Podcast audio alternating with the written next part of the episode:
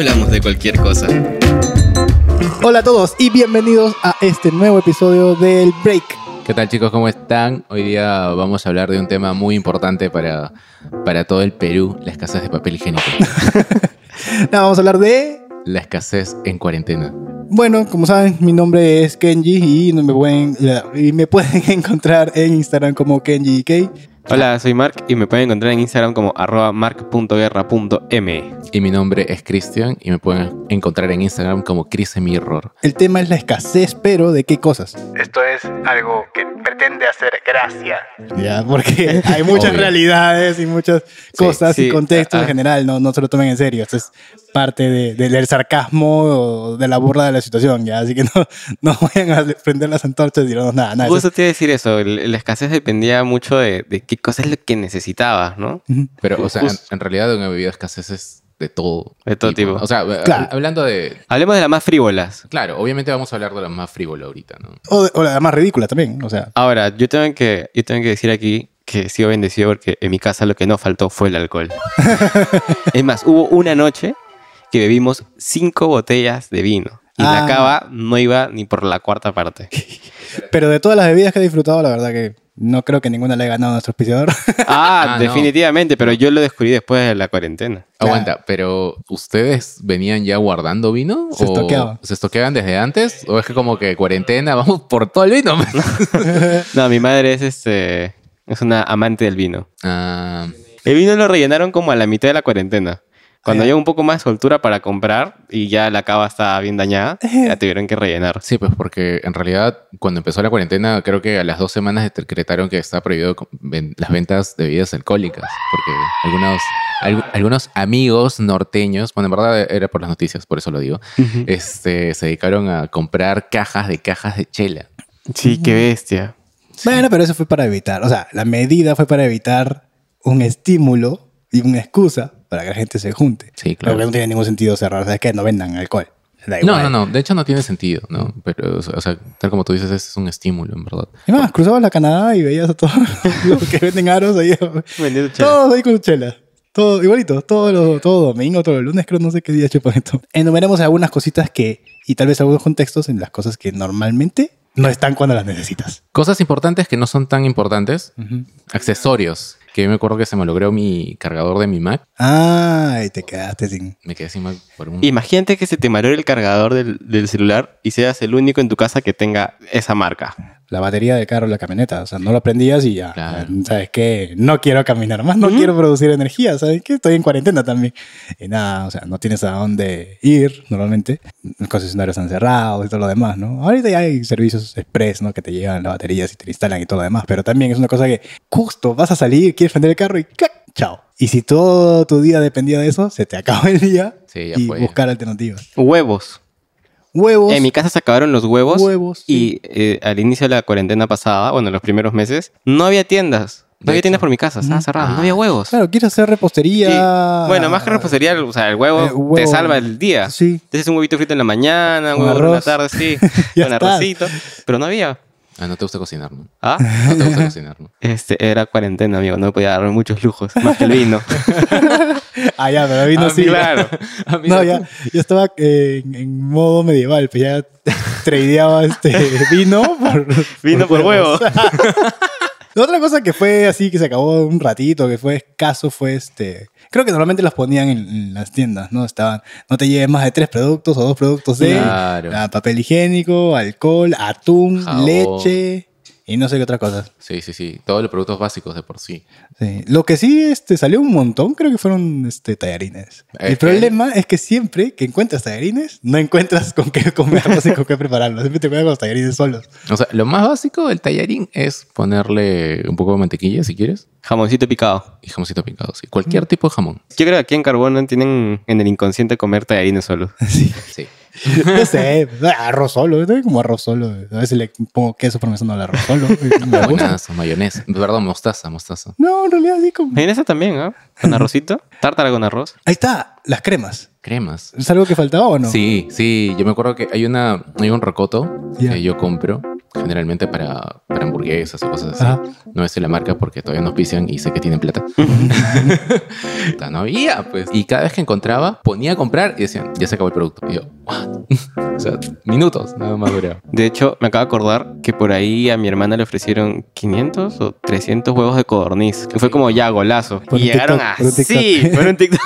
y llegaron así. Ya, eso fue la salvación por un mes creo que duraron los huevos de codorniz. Pero sí, pollo también. Un, un momento donde no había, por lo menos por mi casa, dónde conseguir pollo. Pues si no teníamos cómo salir a otro lado. De primer momento también ocurrió el tema de la escasez de máscaras, pero eh, Mm, Sí, Ya. claro.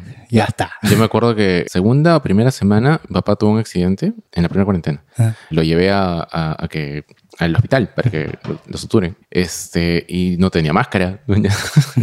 Toda una vaina. Y encontrar máscara, lo dejé en el hospital y me fui yo a todas las farmacias a buscar mascarilla. No había. Y encontré una a 60 lucas. Anda. Ah, la Dije, mierda. ya, dámela nomás. Claro, ya te agarra en tus últimos segundos de Claro. desesperación. No podía entrar al hospital, no, o sea, Claro. obviamente por seguridad, ¿no? ¿Qué otras cosas creen que falta o le ha faltado a la gente? Porque por ahí he visto varias cosas ridículas también que son parte del contexto específico, ¿no? Sus O sea, proteínas. claro, como que, ok, no necesitas sobrevivir, ya, está bien, es para tu bien corporal y todo lo demás, pero ya, aguántate un rato, ¿no? Has estado sobreviviendo como 40, 30, 20 años sin eso. ¿no? Y he visto gente sufrir por cigarrillos. Sí, Ah, sí, también, yo también. también, también. Pero eso creo que no, no estuvo escaso, ¿ah? No, yo- o sea, yo creo que la cuarentena era una de las mejores opciones para dejar de fumar, ¿no? Pucha, Pero no, sí, sí. nunca fue escaso. Es que creo que depende del lugar, ¿no? Yo solamente pude ver durante la cuarentena lo que pasaba alrededor de mi casa. No sé si es que en otros distritos sí estaban abiertas las tiendas. Sí, han estado abiertas, pero hasta cierto punto. Pero creo que lo que sí fue escaso, y creo que aquí sí ya yo me hago culpa sobre este tema, es porque lo que sí es escaso es la, los antojos de noche a madrugada. Uh, sí. Porque no tienes de dónde pedir, ni de dónde llamar, ni nada. Yo ya me acostumbraba a no comer en la noche, Lucina. Llevo a mi casa un par de frutitas, o sea, un par de uvas o una mandarina y ya todo ya. No, Francisco come una vez al día y no come más. Bueno, Yo casi. recobré el hábito de comer en la noche durante la cuarentena por mi viejita. Que se hacía estos Claro, pseudo se- festivales. Se, se- Ahí- se ahí mantenía está. entretenida. pues, Claro, Sí, claro. claro. Pero aún así, en la noche, previo al COVID, no sé, pues de pronto te daba ganas de comer una hamburguesa y te ibas a un Bembos. Claro. Te comías una Bembos. Oye, pero igual hay gente que todavía sigue haciendo eso, ¿ah? Pero yo me refiero a la una de la mañana, pues así, Ah. 12. Yo salía, yo, yo Ah, solía pero- irme a, a caminar al malecón a esa hora, tipo 11 de la noche, 12. Y si me iba a Miraflores, pasaba por el Bembos que está en Larco, por el Arcomar. Ujú. Pasaba con el carro, me compraba hamburguesa, comía hamburguesa y caminaba tranquilo. Ahora ya no se puede. Otra cosa que escasea es... Los eh, profilácticos. No, eso no, no, no, esca- eso no, esca- eso no escasea. No, no, Por no alguna sé. razón no escasea. Bueno, no tuve Porque la... nadie usa. De hecho, no tuve la oportunidad, obviamente, de usarlos en cuarentena, ¿no? Pero, pero igual, este, sí conozco muchos amigos que, que bueno, son, que, no, no tengo, conozco, conozco muchos amigos que ahora son padres. Y- y amigos, amigos, ¿no? Ah, bueno, hoy en día. Pero sabes que puedes pedir por Rappi, ¿no? Y te llega. Asumo, yo, yo, pero yo hablaba de la primera cuarentena. ¿Qué otra cosa creen que escaseaba? Así, ridículamente, ¿no? Creo que los embutidos, tal vez. Creo. Ah, las carnes.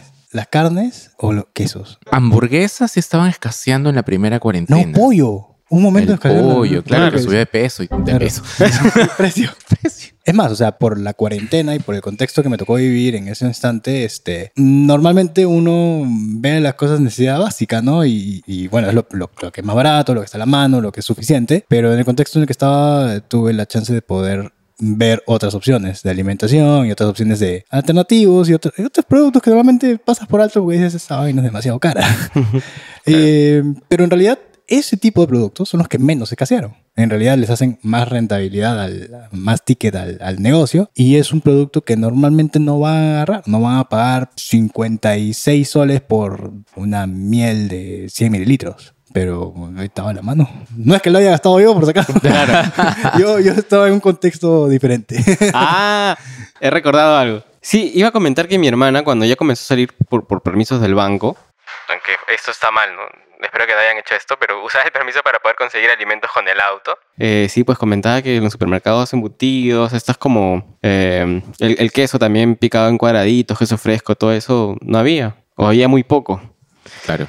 Y por más que eso sea un gusto, termina siendo comida, ¿no? Del lonche o el desayuno Sí, de sí. los días. Hay algo que creo que hasta ahora todavía escasea y tiene que ver con lo primero que dije que es de mi cargador. Todavía escasean un poco los Cables. repuestos, sí, cables. Los repuestos, este, eh, algunos productos. Ya estaba viendo precios, solo por ver, porque todavía no, no estaba pensando en comprar una computadora, pero estaba viendo precios de productos y es como que feliz con su computadora nueva.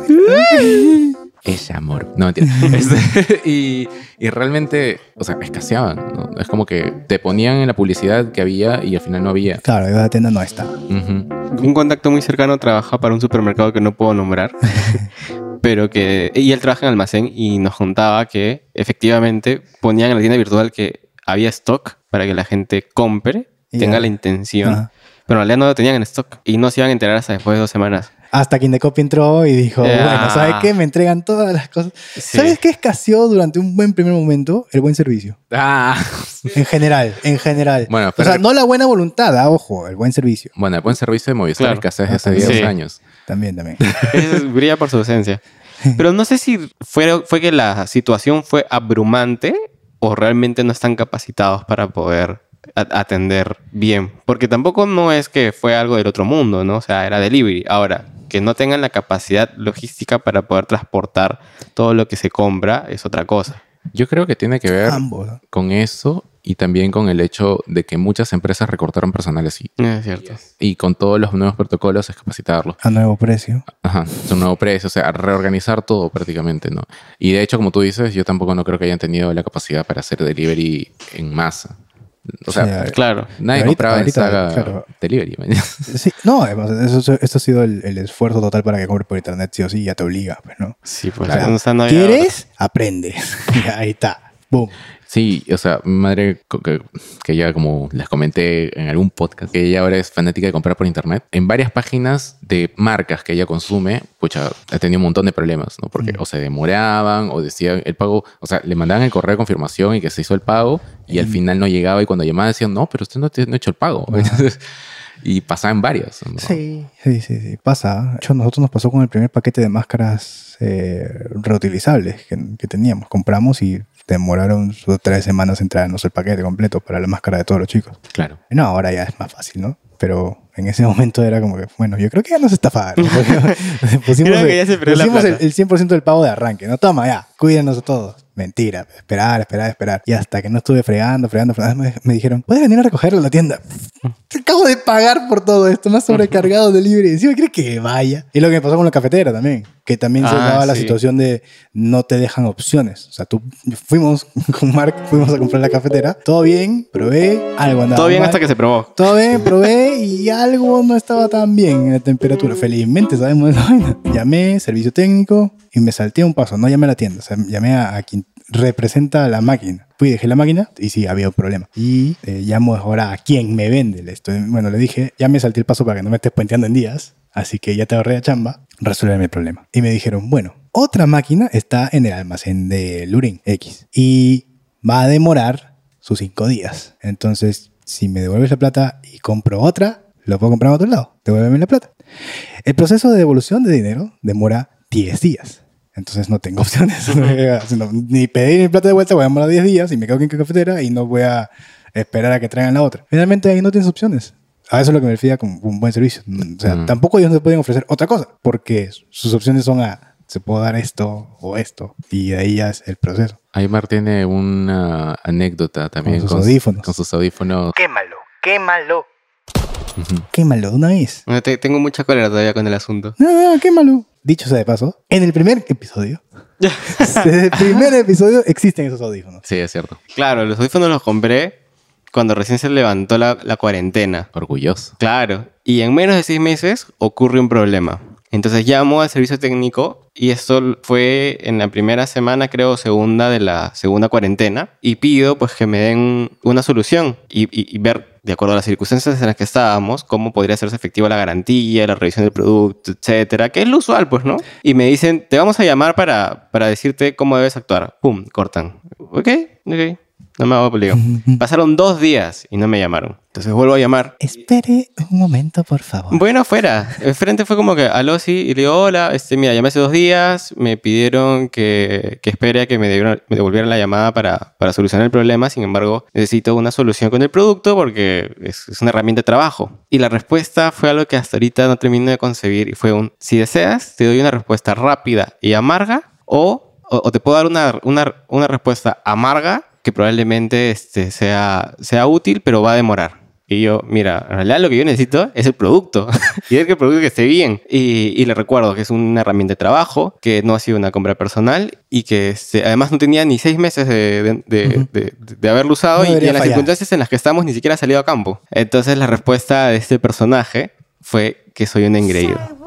Y ese, y ese día me enteré que por definición un engreído es una persona que pide la garantía de un producto que compra. Ya. Y de ahí para adelante fueron cinco minutos de una cháchara medieval en la cual yo era el cliente, El cliente especial. el cliente especial que determinaba la viabilidad de su empresa. Fue como, señor, usted es el cliente más importante que tenemos, ¿ah? Por si acaso, déjeme atenderlo como si fuera... Sí, y, y- y en el momento en el cual le digo que es una falta de respeto de lo que está haciendo, se puso de rodillas simbólicamente. Ah, señor, me pongo de rodillas ante usted. Sí, y, y fue como, ¿qué, ¿qué está pasando acá? ¿En qué momento una tienda especializada en equipos de audio profesional Se puso cerca. se puso en un plan tan infantil? Y lo dejé hablar. ¿Qué, qué, qué, qué cosa, qué cosa le puedes decir? O sea, eso lo puedes esperar de una tienda, no sé, pues sin menospreciar, paruro, ¿me entiendes? O sea, ni siquiera en Paruro. En Paruro lo máximo te dicen, no, señor, no tenemos... o sea, Claro, o de frente te dicen, vete a la...